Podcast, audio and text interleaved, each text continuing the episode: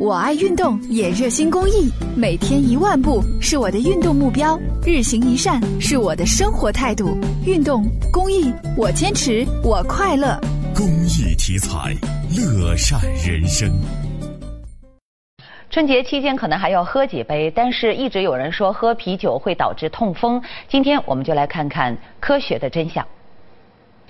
我们先来说痛风。痛风是一种现代社会常见的疾病，是尿酸结晶沉积于关节、软组织、骨骼、软骨和肾脏等处引起组织的异物炎症反应，临床表现为高尿酸症。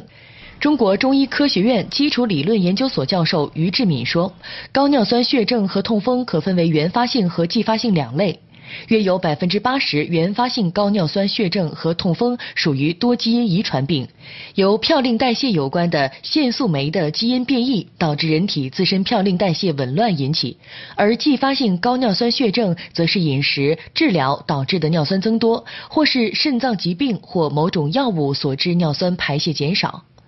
于志敏说，导致痛风病的原因非常多，和啤酒并没有直接关联。对于那些嘌呤代谢失常的人，处在痛风病发作前期，过量饮酒导致人体酒精代谢失常，会诱发痛风，所以不恰当的过量饮酒是主因。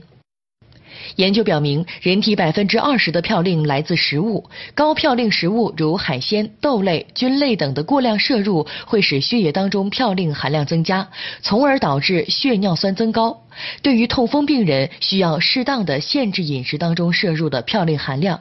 专家表示，每一千克食物嘌呤含量低于二百五十毫克的为低嘌呤食物，可照常食用；